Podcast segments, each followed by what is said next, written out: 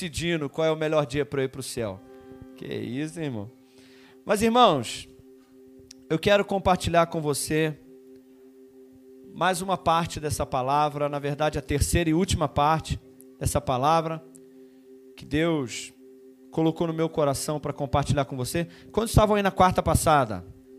Eita glória. Quem estava aí no domingo? Eita glória. Amém. Na quarta passada, nós começamos a compartilhar uma palavra. Quem lembra do tema da palavra de quarta? Olha, ninguém levantou a mão. Meu Deus. É. Nós falamos em 2 Coríntios capítulo 1. Nos três últimos cultos, nós temos falado sobre as aflições, as lutas, dificuldades, as tribulações que todos nós vamos passar. Na verdade, nós começamos na quarta lá em Timóteo, que diz que todo aquele que quer viver uma vida cristã prática vai passar por perseguições, vai sofrer. Então, irmãos, já que nós vamos sofrer, nós descobrimos na quarta passada que Deus é o Deus de toda consolação. O Pai da misericórdia, o Deus de toda consolação, que nos consola em todas as nossas tribulações, para que nós possamos consolar aqueles que estiverem nas mesmas tribulações que nós passamos. Quem lembra disso? Se você meditou nesse texto igual eu, você já decorou esse texto aí também. Bendito seja o Deus e Pai, o Pai da misericórdia, o Deus de toda consolação. Então, o que nós falamos na quarta passada é que, independente de qual tribulação que você passar, existe consolo para você. Amém, irmãos? Independente do tamanho, da gravidade, da quantidade, da tribulação que você vier a passar, irmãos, olha, você só vai passar sem consolo sem que Deus esteja do seu lado, se você quiser. Porque o nosso Deus é o Deus de toda consolação. E Ele te consola em toda tribulação. E nós falamos que, amém, Deus não quer apenas te consolar. Porque, irmãos, olha, ontem eu ainda estava conversando ainda com algumas pessoas no carro. E sabe uma, uma conclusão que a gente chega? Presta atenção aqui agora, olha. Presta atenção, crente. Sabe uma conclusão que a gente chega? Eu espero que não seja você. Mas que a maioria dos crentes, eles só querem a primeira parte do versículo. A maioria dos crentes, eles só querem o Deus de toda consolação para eles. Ou seja, o Deus que me consola em todas as minhas tribulações. E ponto final. Toda tribulação que eu passar, eu busco o Deus de toda consolação, ele me consola nas minhas tribulações e ponto final. Mas Paulo falou assim: sim, Deus quer te consolar. Mas aquilo que você recebe, você se torna mordomo para consolar a outros. E aí é que muitos não querem se comprometer em dar o que receberam. Muitos não querem se comprometer em ser, em ser mordomos, em ministrar a outras pessoas, em dar aquilo que eles estão recebendo de Deus. Irmãos, e você não é uma lagoa, você é um rio. Deus conta com você para que você sirva a outros, para que você ministre sobre outras pessoas, console outras pessoas, ajude outras pessoas. Deus está chamando essa igreja aqui para ser uma igreja que, sim, em toda tribulação, nós sabemos aonde alcançar consolo. Nós não vamos ficar igual o mundo aí perdido, gritando, desesperado. Eu sei aonde eu encontro o meu consolo. Ainda que o mundo se levante um monte de zumbi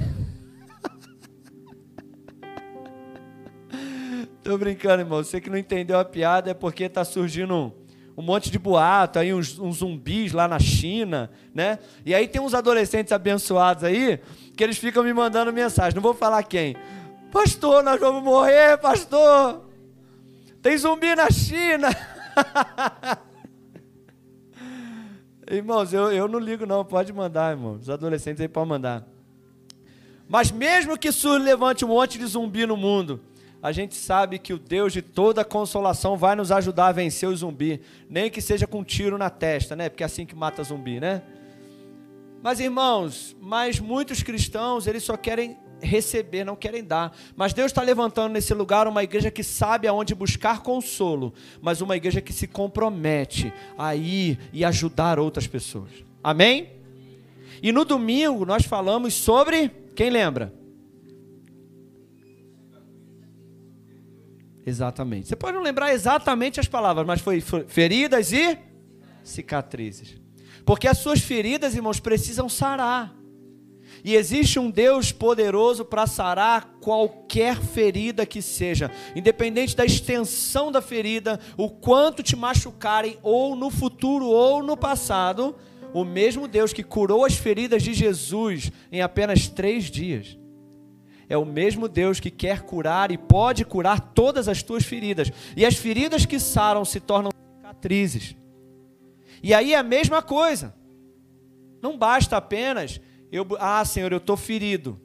Então eu sei aonde encontrar cura. Eu vou encontrar cura em Jesus e Ele me cura. Depois que Ele me cura, eu escondo as minhas cicatrizes e vou viver a minha vida normalmente. Não, não é esse o propósito. O primeiro propósito é curar as suas feridas, sim. E o segundo propósito é: agora vai, expõe as tuas feridas. Deixa que outras pessoas vejam o quanto você sofreu, mas o quanto Deus curou as tuas feridas, para que outras pessoas também sejam curadas. Amém, irmãos? E ontem, irmãos, olha, no GC, quem foi no GC, eu passei nos quatro GCs aqui. Irmãos, eu tô, eu tô um pastor muito feliz nos últimos dias aí. Eu sou um pastor muito feliz. Eu tô, tô igual pinto no lixo. Né? Eu nunca vi pinto no lixo, não sei se pinto no lixo fica feliz. Né? Alguém já viu pinto no lixo? Não sei, irmão. Eu já vi cachorro no lixo, né? Já viu? Fica felizão mesmo? Ah, então é isso aí. Mas, irmãos, eu estou muito feliz. Eu fui lá nos jovens, eles estavam lá compartilhando a palavra, e eu fui lá na irmã Tereza e eu vim aqui no GC dos Juniores, eu fui lá na irmã Mata, e olha, as pessoas expondo as suas feridas, as suas lutas, alguns expondo suas, suas cicatrizes, outros expondo suas feridas, e um orando pelos outros, e um encorajando. Oh, dá até vontade de chorar, irmão, vou parar, porque. Irmãos, é lindo demais ver aquele grupo ali, onde você. Ah, meu Deus, eu vou parar aqui, vou começar a chorar. Ver Deus usando a sua vida para outras pessoas. Irmão, isso é lindo demais, lindo demais. E eu quero hoje continuar essa palavra e finalizar aqui. Abra sua Bíblia comigo em Filipenses, capítulo 1, verso 12. Oh, aleluia, Espírito Santo de Deus, nós te agradecemos pela tua presença. Continua, Espírito Santo, a falar conosco. Que essa palavra, Senhor Deus, venha mudar completamente, radicalmente a nossa vida, a nossa forma de pensar, de agir. Senhor, muda, Senhor, o nosso entendimento, muda o nosso olhar, muda completamente a nossa vida através da tua palavra, Senhor. Tua palavra é viva, é eficaz, a tua palavra transforma, Senhor. Oh Espírito Santo, faz com que essa palavra ela entre nos nossos ouvidos, desça pelo nosso coração, Senhor, e ela venha, Senhor, como um martelo que esmiuça a pedra. Ela venha, Senhor Deus, entrar no nosso coração e nunca mais saia, Senhor. Faz isso, Espírito Santo, nós te pedimos. Filipenses capítulo 1, verso 12. Se você está com a sua Bíblia de papel aí, eu vou te pedir para você sublinhar o verso 12. Eu peço para vocês sublinharem alguns textos, porque são textos chaves para a sua vida cristã. Se você está com o celular aí, marca aí, ou então anota quando chegar em casa, sublinha lá na sua Bíblia. Filipenses 1,12. Meu Deus, que palavra, está sublinhada aqui na minha Bíblia. Paulo diz assim: Eu quero, irmãos, que vocês saibam que as coisas que me aconteceram contribuíram para maior proveito do Evangelho, de maneira que as minhas férias, é isso que está escrito aqui nessa tradução? As minhas férias num spa, não, não, não é isso, né, irmão? De maneira que as minhas prisões em Cristo foram manifestas por toda a guarda pretoriana e por todos os demais lugares e muitos dos irmãos no Senhor, tomando ânimo com as minhas prisões, olha isso, irmão, ousam falar a palavra mais confiadamente e agora sem temor. Só até aí só. Meu Deus, irmãos. Ah, irmão, olha. Essa palavra aqui, ela, ela tem que ficar gravada no seu coração. Essa palavra aqui tem que mudar a sua vida, irmão.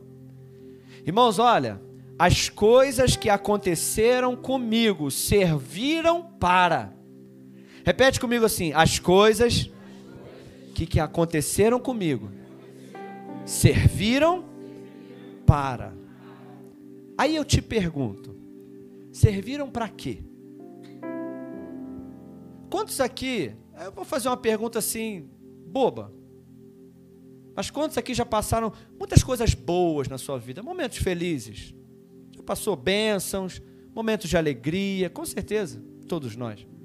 Agora, quantos já passaram também momentos por lutas, tristezas, aflições? Muitos. Uns mais, outros menos, né? Se de repente for botar na balança, uns vão falar assim: não, minha vida teve mais alegria do que tristezas. Outros vão falar assim: olha, puxa, minha vida teve mais tristezas do que alegrias. Mas independente, irmão, são coisas que acontecem. E vão acontecer. Porque a nossa vida, ela não é uma, uma linha reta. A nossa vida é assim, meu irmão, é ou não é? Quem acha que a, a vida cristã é aquela linha reta assim, está enganado. A vida cristã é feita de montanha, montanhas e vales. Montanhas e vales, montanhas e vales. Então, irmão, vai ter dia, e às vezes é de um dia para o outro. Às vezes você está aqui, ó, euforia, alegria. Oh, meu Deus, como eu estou sentindo feliz. Aí, às vezes, de um dia para o outro, você está lá embaixo. Está pensando até que está deprimido. Está chorando. Está chorando por quê? Tem uma música assim, né? Mas é assim mesmo, irmão. É ou não é? Quem, quem concorda?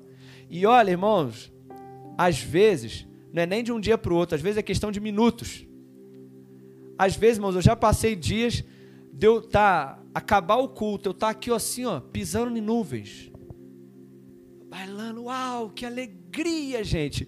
Às vezes daqui, até no bairro da Glória, quando eu parava o carro na, na garagem, a, a Carla, o Abner, a Quieta, eles iam para casa e eu ficava lá dentro do carro na garagem, assim, umas meia hora, 40 minutos, uma hora. Aí eu chegava em casa o pessoal, o que houve contigo? Morreu lá dentro? Eu já estava, já, já entrava por quarto e ia deitar e ia dormir, que eu já estava já abatido, meu Deus. É muito louco isso, né, irmãos? É muito doido. Mas, irmãos, olha, dentro disso tudo que acontece com todo ser humano, a gente tem três tipos de pessoa. Fala comigo, três. Quantas pessoas? Eu preciso de dois voluntários aqui. Tiago e Douglas, já que ninguém se prontificou. Tiago e Douglas. Tiago à minha direita, Douglas à minha esquerda. Ovelhas e bodes. Não, estou brincando. Jesus que falou isso, né? As ovelhas à minha direita, os bodes à minha esquerda. Irmãos, dentro de tudo aquilo que a gente vai passar, nós sempre vamos ter três tipos de pessoas. Quantas pessoas? E você vai decidir qual tipo de pessoa que você é. Primeiro tipo de pessoa, olha, não é nada pessoal, tá? Não é nada pessoal. Eu vou até inverter, tá? Para não achar que é pessoal, vou inverter. O primeiro tipo de pessoa é aquela é aquele tipo de pessoa que com relação a Deus, a vida cristã, ao servir, ao congregar, ao orar e tudo isso que envolve a vida cristã, ele só está bem não, eu vou inverter para cá. Ele só está bem quando tudo está bem. Ele está próspero, abençoado, está empregado, tem serviço, está bem com a família, está bem com a esposa. Cadê a Janaína? Está lá atrás. Está bem com a esposa. Está indo tudo bem. Meu Deus, está indo tudo bem na vida desse homem. E aí, ele está bem. Ele está bem bem na igreja, está servindo, né? Está aqui, está adorando, está orando, está buscando, está jejuando, está indo no monte. Por quê? Ah, pastor, está tudo indo bem na minha vida. E aí, porque tudo está indo bem, eu me sinto tão animado. Mas aí, de repente, irmãos, como a gente sabe que sempre acontece, as coisas vão mal. Briga com a esposa, brigou com a Janaína, perdeu o emprego, clientes já não estão procurando mais, está sem dinheiro, está duro, está doente. Aí sabe o que acontece com esse tipo de crente aqui? Ele para. Ele para de orar, para de ler a Bíblia, para de jejuar, para de ir no monte, para de vir na igreja. Abandona o serviço. Ah, por que, cara, que você está. Ah, pastor, está tudo mal. Eu estou tão desanimado que está tudo dando errado na minha vida. Ele para. Esse tipo de crente aqui é o outro tipo de crente. É o crente que é o contrário desse. Quando está tudo indo mal, está desempregado, está doente, está brigando com a mulher, a brigalhada danada em casa, chega em casa aquele tormento, está desempregado, está sem dinheiro, está duro, não tem dinheiro nem para comprar um picolé. Aí, esse crente, ele ora, ele busca Deus, jejua, vai no monte, desce monte, vai no monte no Rio, vai no monte em Correios, vai no monte na, na Estrada Mineira, vai na igreja, vai na igreja, vai na igreja aqui, vai na igreja ali. Pastor, eu quero fazer alguma coisa na igreja. Por que não? Porque está tudo dando ruim, eu preciso buscar a Deus, eu preciso me envolver na obra de Deus. Está tudo dando ruim, aí ele está firme. Está lendo a Bíblia, meu Deus. Aí as coisas começam a melhorar. Aí a esposa já fica melhor. Aí de repente arruma um emprego. Aí de repente já está indo tudo bem. Aí já já está com dinheirinho no bolso. Aí sabe o que acontece com esse crente que estava tão animado? Ele começa a desmotivar. Aí ele já não vem mais tanto no culto. Aí ele já, ah, pastor, não tem mais tempo aí para servir, para ajudar. Já falta. Está lendo a Bíblia? Ah, não estou não. Mas por quê? Porque está tudo bem estou brigando com a esposa, está tudo bem na minha vida. Então vocês entendem que são dois tipos de crente? Um que as coisas para o reino de Deus só serve quando está tudo mal, e o outro que só serve quando está tudo bem. Mas tem o terceiro tipo de crente, que sou eu. Bom, eu sou pastor, eu estou contando a história, eu posso escolher quem eu sou. É brincadeira, irmão. Não quero parecer que eu sou assim, não, tá? É só porque eu vou dar o exemplo desse tipo de crente. É o tipo de crente, irmãos, que se está tudo mal, ele está servindo a Deus. Ele está orando, ele está buscando. Ele vem no culto, ele vem na ceia, ele busca, ele está animando. Tá difícil, tá, tá mesmo, tá, a luta tá grande, mas ele tá ali. Aí quando as coisas começam a vir para esse lado aqui, começa a estar tá tudo bem na vida dele, sabe o que acontece com esse crente? Ele não muda tudo bem, eu estou bem. Eu estou com dinheiro no bolso, eu estou na igreja. Eu estou com o emprego dos meus sonhos, eu estou firme, eu estou. Aí de repente as coisas viram para esse lado aqui, eu estou orando, eu estou lendo a Bíblia, eu estou servindo, eu estou adorando, eu estou buscando. Aí de repente as coisas melhoram, eu estou servindo, eu estou buscando, eu estou adorando. Eu não quero ser nem esse crente, nem esse crente. Eu vou até sair aqui, eu quero ser um tipo de crente aqui, entendeu? Um terceiro tipo de crente. Pode sentar vocês dois. Não é pessoal não, tá, gente? Eu quero ser, irmãos, o tipo de crente igual Paulo. O tipo de crente é onde ele diz o seguinte: ele diz assim: Eu quero que vocês saibam que as coisas que me aconteceram serviram para maior proveito do Evangelho. Olha, irmãos, que maravilha. Paulo, ele nesse momento, ele estava preso injustamente. Ele não tinha feito nada, ele era inocente, mas ainda assim ele estava preso. E a prisão dele não tinha previsão de soltura. Ele não, ia, não sabia se ele ia passar em três meses, seis meses, um ano. Eu te pergunto, irmãos, eu te pergunto, ó, se tiver tudo bem na sua vida hoje, e de repente, de repente, inventarem uma calúnia de você, mas uma calúnia daquela que é crime, mas inventaram. Alguém foi lá diante do juiz e falou: Olha, Fulano fez isso comigo. Mas é totalmente mentira. E te prenderem. E te colocarem na cadeia sem previsão de soltura. Qual seria a tua reação? Será que isso, para que serviria isso? Paulo disse o seguinte: Eu estou preso por algo que eu não fiz. Fizeram injustiça comigo. Eu não sei quando eu vou sair dessa situação, mas independente, Olha, irmãos, muitas pessoas Às vezes alguém faz algo com você e não é culpa sua. Alguém te fere, alguém te machuca, alguém injustiça você. E aquilo te destrói. Mas Paulo disse o seguinte: olha, me injustiçaram. Fizeram algo contra mim que eu não era merecedor disso. Mas eu quero que vocês saibam que isso que aconteceu comigo serviu para maior proveito do Evangelho. O tipo de crente de Paulo era o tipo de crente assim: se eu estou livre, eu vou pregar a palavra, eu vou abrir igreja, eu vou sair viajando pregando o Evangelho. Se me prenderem, eu continuo pregando, eu continuo. Aí eu vou escrever carta, porque aí eu não tenho como sair, eu vou escrever carta para todo mundo agora. Quem está entendendo aí nessa noite? Irmãos, quem lembra da história de José?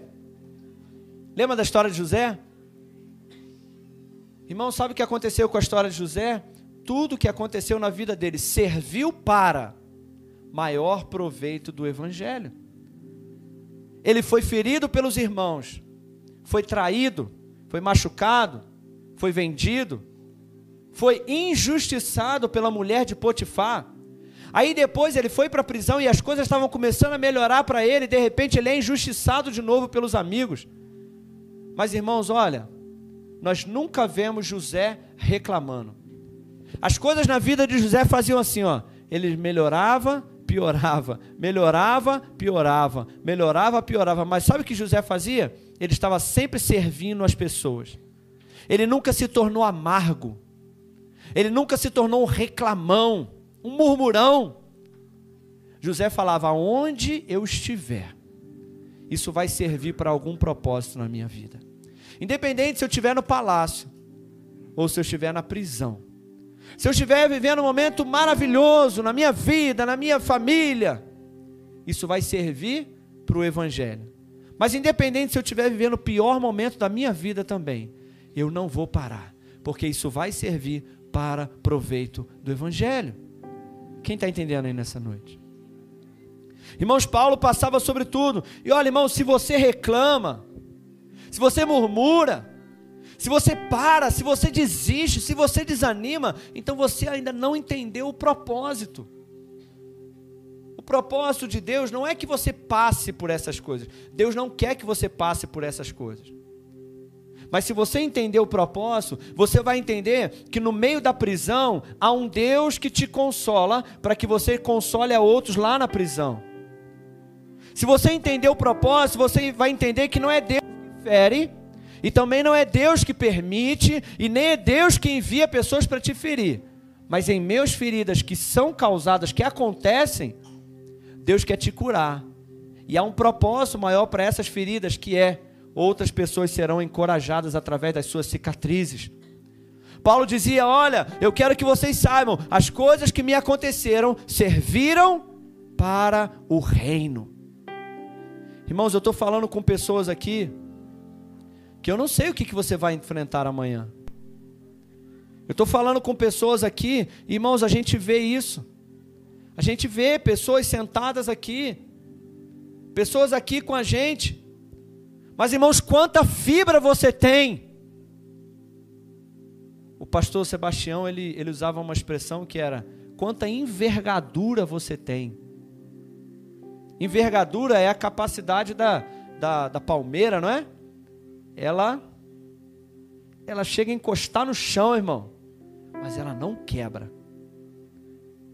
Quanta envergadura você tem. Porque, irmãos, você vai passar, isso é um fato. Mas se você busca Deus somente quando as coisas estão bem, então as coisas só servem para você, para o seu propósito. E se você só busca quando está mal, então também só serve para o seu propósito, não serve em nada para Deus.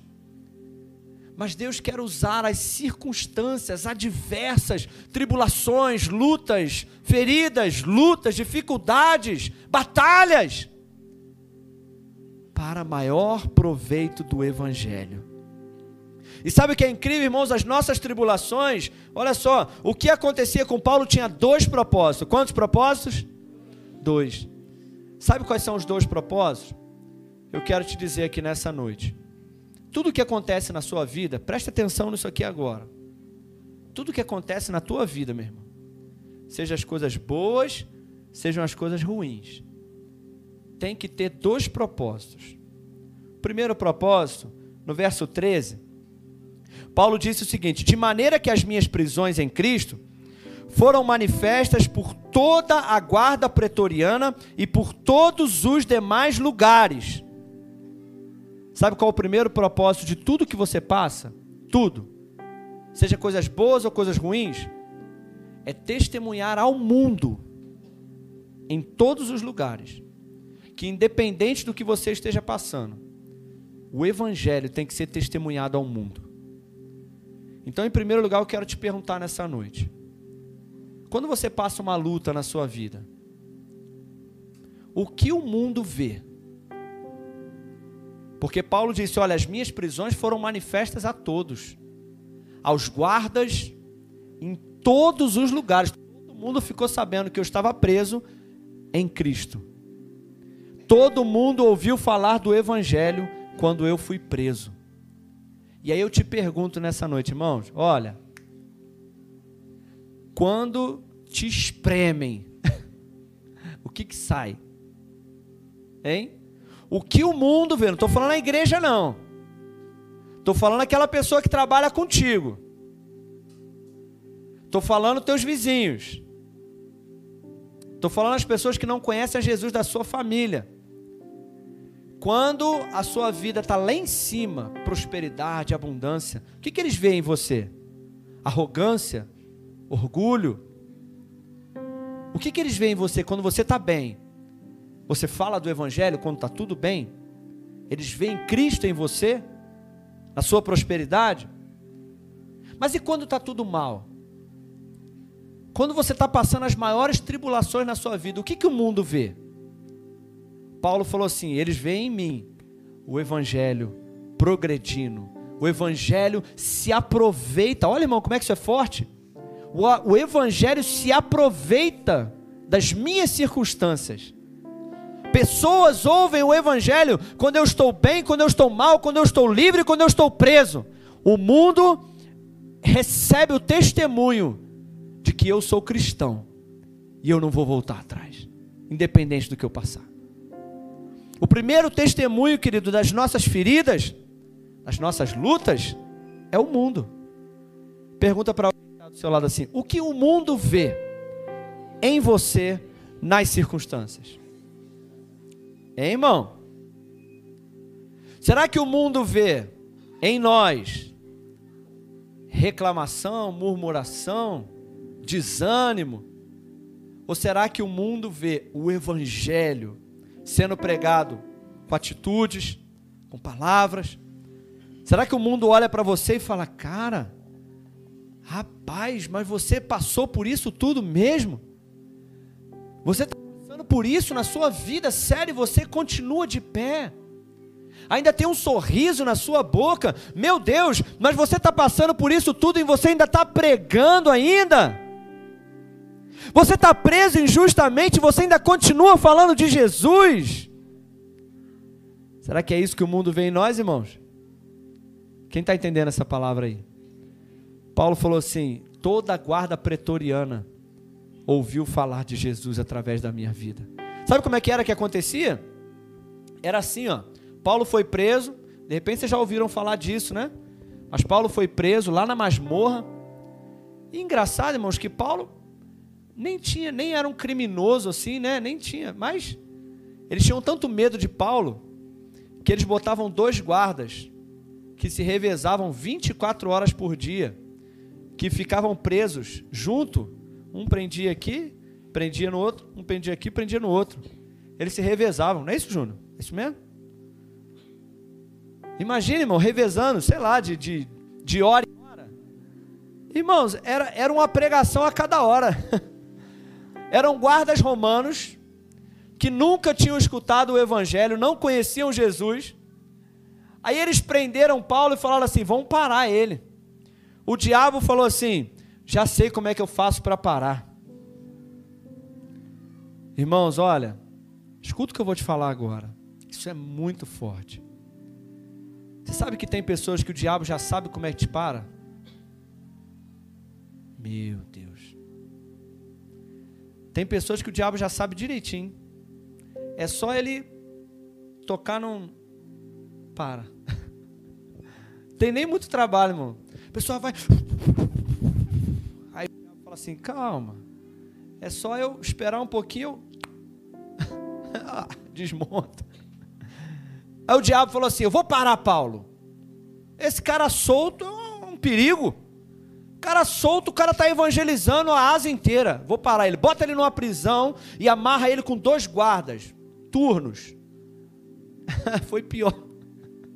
Paulo falou assim: maravilha. Primeiro que eu não tenho como sair daqui, então eu vou escrever um monte de carta. As cartas que faz mais de dois mil anos que estão edificando a igreja de Cristo.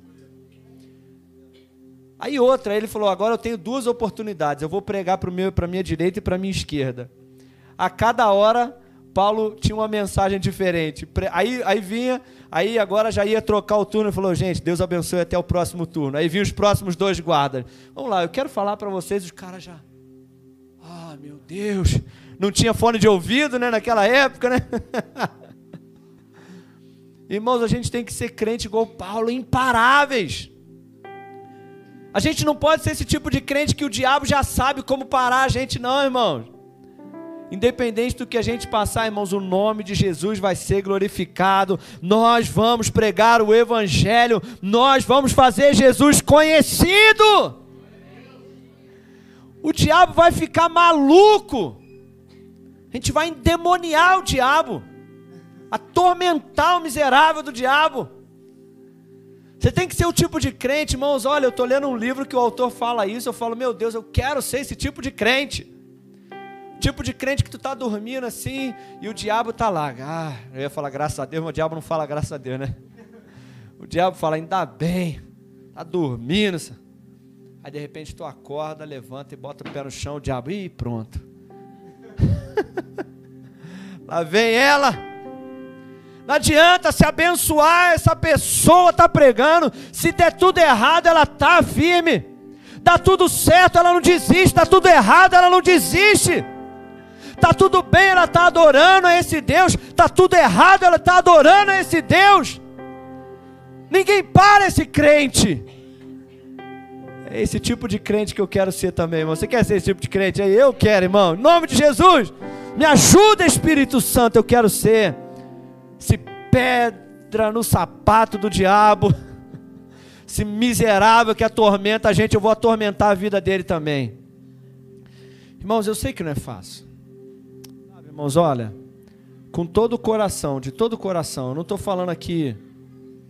Eu sei que tem pessoas aqui, olha, eu vou falar aqui de, do meu coração. Eu sei que tem pessoas aqui que já passaram lutas que eu nem imagino. É verdade, irmãos. Às vezes eu escuto uns testemunhos aqui, irmãos, olha, meu Deus, só de escutar, irmãos, eu choro. É verdade. Às vezes tem pessoas que me mandam mensagem no WhatsApp. Olha, irmãos, é muito forte. A pessoa me manda e fala, pastor, olha, isso, isso, aconteceu isso, está acontecendo isso, mas o próximo, a próxima mensagem da pessoa é, mas eu não vou parar. Ai, irmão. Meu, eu, eu, lendo as mensagens eu choro. Eu falo, Deus, eu, eu nunca passei 10% do que essa pessoa está passando. Mas que crente, que fibra. Que crente, meu Deus. Em primeiro lugar, o mundo recebe o testemunho, mas em segundo lugar, meu Deus, olha só, irmão, no verso 14. Bota aí, Janaína. Paulo falou assim: muitos dos irmãos do Senhor, tomando ânimo, com as minhas prisões, ousam falar a palavra com mais confiança e agora, oh, agora sem temor. Oh, meu Deus. Irmãos, deixa eu te falar uma coisa. Você, você não estou falando isso da boca para fora, estou falando de coração. Você tem uma influência, uma capacidade de tocar vidas muito maior do que eu aqui em cima. Eu estou te falando, meu irmão. Eu com esse microfone na mão aqui, ó, eu faço muito pouco. Agora você, com a sua vida, com aquilo que você tem passado, irmão, você vai fazer coisas que você não imagina. E quando chegar no céu, provavelmente o seu galardão vai ser muito maior do que o meu. Muito, muito.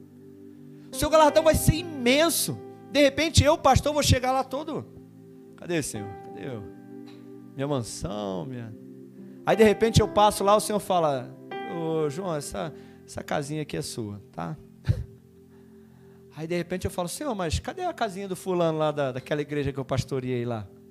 Da primeira igreja, porque eu pastorei umas dez, Senhor, abri umas dez igrejas. Lá de Madame Aquela irmã que eu lembro lá de Madame Machado, Senhor. Que depois eu pastorei uma igreja de cinco mil, aí eu já não lembrava de tanta gente. Mas, mas aquela irmãzinha, Senhor, cadê a, a casinha dela? Deve ser menor do que a minha, né, Senhor? Aí de repente o Senhor me mostra assim: olha aquela mansão lá, é dela. Tô brincando, irmão. Não sei se vai ser assim no céu, não, mas vamos supor, né? Ah, não, Senhor, tem coisa errada aí, Senhor. Aí ele falou: Filho, você fez um bom trabalho, você pregava o Evangelho. Mas você não passou nem 10% do que ela passou, do que ele passou. Se você soubesse o que ela enfrentou, o que ele enfrentou, e não desistiu, eu vou falar: É, Senhor. Irmãos, Paulo falou assim: olha, muitos dos irmãos no Senhor, tomando ânimo com as minhas prisões. Segundo propósito para tudo que tu passa. O primeiro é o mundo recebe o testemunho, mas os irmãos são encorajados. E aí eu quero te perguntar nessa noite. E aí, irmão? Aquilo que tu passa, de que forma tem encorajado essa pessoa que está sentado do seu lado? Qual crente é você? O crente que quando passa a tribulação, você só reclama, só murmura, aí de repente, olha bem, irmão, isso não acontece aqui não, mas eu ouvi falar que tem igreja que isso acontece. Que de repente o irmão está passando uma luta, uma tribulação, está desanimado. Aí senta um outro crente do lado dele, que está meio desanimado. O irmão está bem desanimado, o crente está meio, procurando encorajamento. Aí ele senta do lado da pessoa, aí a pessoa fala: Ah, ah, tá muito difícil. Ah, eu vou parar. Ah, eu vou desistir. Ah, porque o pastor. Ah, porque não sei o quê. Ah, porque não sei. Ah, mamãe. Aí o crente que estava meio desanimado, ele senta do lado da pessoa, em 10 minutos de conversa, ele fala: Vamos fazer o seguinte, vou embora da igreja Oitu? Não, porque agora eu tô até com perdi até a vontade de ir no culto. Eu estava meio desanimado, eu estava com um pouquinho de ânimo. Olha, meu Deus do céu, acabou. Eu estou até com vontade, me mata, Deus, porque. Hã? Ô Jonas. e aí, irmão? Ou você é o tipo de crente que quando a pessoa senta do seu lado, se você está no momento top da sua vida, a sua palavra é: Puxa, irmão, olha, está passando dificuldade financeira? Puxa, eu também passei, irmão. Olha, passei uma luta, mas Deus me deu, Deus me deu um emprego, sabe? Deus me abençoou. Hoje eu estou passando um momento melhor financeiramente, mas eu creio, assim como Deus fez na minha vida, vai fazer na sua também. Ou quando você está passando um momento de luta, você senta do lado de um irmão, ele fala: Puxa, irmão, estou passando uma luta. Você fala: Olha, irmão, eu também. Mas olha, Deus tem me ajudado. Olha, Deus tem me consolado. Olha, irmãos, eu não sei de onde, mas eu estou encontrando força. Vamos para o culto comigo. Faz o seguinte: vamos orar nós dois. E se você está passando luta, eu também, vamos buscar Deus junto. Deus vai mudar a nossa história. Deus vai nos ajudar. Não vamos parar, não, irmão. Vamos, vamos deixar desanimar, não. Paulo falou assim: Olha, os irmãos, quando ficaram sabendo das minhas lutas, eles ficaram mais animados. Quem está entendendo aí nessa noite? Dá uma sacode na pessoa que está do seu lado aí, fala assim: Vamos lá, irmão. Quando você estiver passando a luta, é nesse momento que você tem que encorajar outros. Quando você está no momento difícil da sua vida, os irmãos ficam mais animados ou mais desmotivados quando conversam contigo? Se você só reclama, só murmura, irmão, pelo amor de Deus. Mas sim, se você está passando luta, mas você usa essas lutas para encorajar os outros, aí você é o crente igual Paulo. Filipenses capítulo 4, versículo 12, vamos terminar aqui. Olha como é que termina essa carta. Filipenses 4,12. Eu sei estar abatido, mas eu sei também o que é ter abundância. De toda maneira, em todas as coisas estou instruído, tanto em ter fartura como em ter fome, tanto em ter abundância como em padecer necessidade. Posso todas as coisas naquele que me fortalece.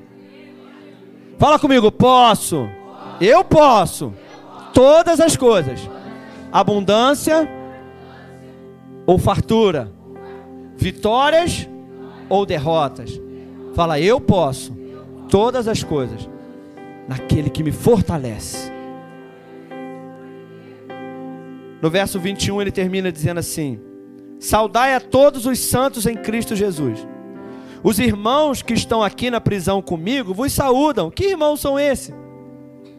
Todos os santos vos saúdam principalmente aqueles que são da casa de César, os guardas. os guardas estão mandando um alô para vocês aqui, ó. Se converteu já tudo. A graça do nosso Senhor Jesus Cristo seja com todos vocês. Amém, irmãos? Irmãos, olha, Paulo disse assim: Eu quero que vocês saibam, as coisas que me aconteceram serviram para maior proveito do Evangelho. A gente não sabe o que vai acontecer amanhã, mas que tudo sirva para testemunho ao mundo e para encorajar os irmãos. Amém? Fica de pé no seu lugar.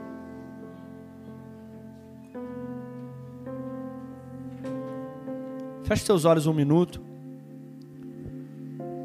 Que as suas lutas, as suas tribulações, as suas feridas,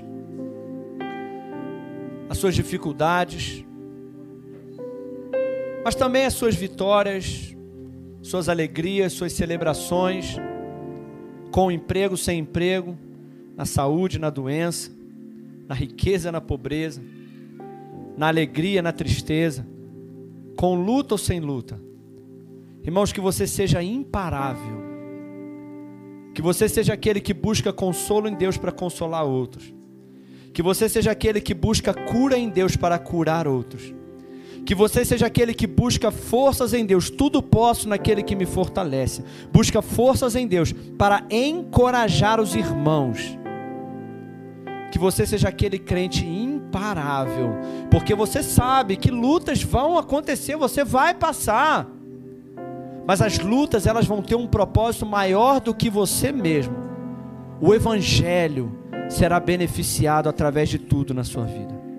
Espírito Santo, nós oramos e te pedimos, nos fortalece, Senhor. Nós declaramos e confessamos nessa noite: tudo posso naquele que me fortalece. Tudo posso, Senhor. Não é em nós, não é na nossa força, não é na nossa sabedoria, não é na nossa capacidade, mas é naquele que nos fortalece. Nós oramos, Senhor Deus, para que tudo, tudo aquilo que nós venhamos passar, sejam alegrias ou tristezas, Senhor que todas as coisas sirvam para que o Evangelho seja propagado, beneficiado, testemunhado de Cristo Jesus, aquele que nos fortalece. Que teu nome seja conhecido, glorificado em todas as coisas, em todas as circunstâncias na nossa vida. Que o Senhor seja conhecido, que o teu nome seja levantado. Que nós sejamos, Senhor Deus, imitadores de Paulo como Paulo, como José, como tantos homens e mulheres de Deus, tenhamos fibra. Sejamos, Senhor Deus, esses. E quando chegarmos no céu, Senhor, receberemos a coroa de glória que está reservada ao que vencer, ao que vencer, dar-lhe-ei a coroa da vida. Que nós possamos passar por tudo, recebendo consolo, cura e forças no Senhor. Nós oramos em nome de Jesus. Amém. Amém. Amém. Dê uma forte salva de palmas para Jesus.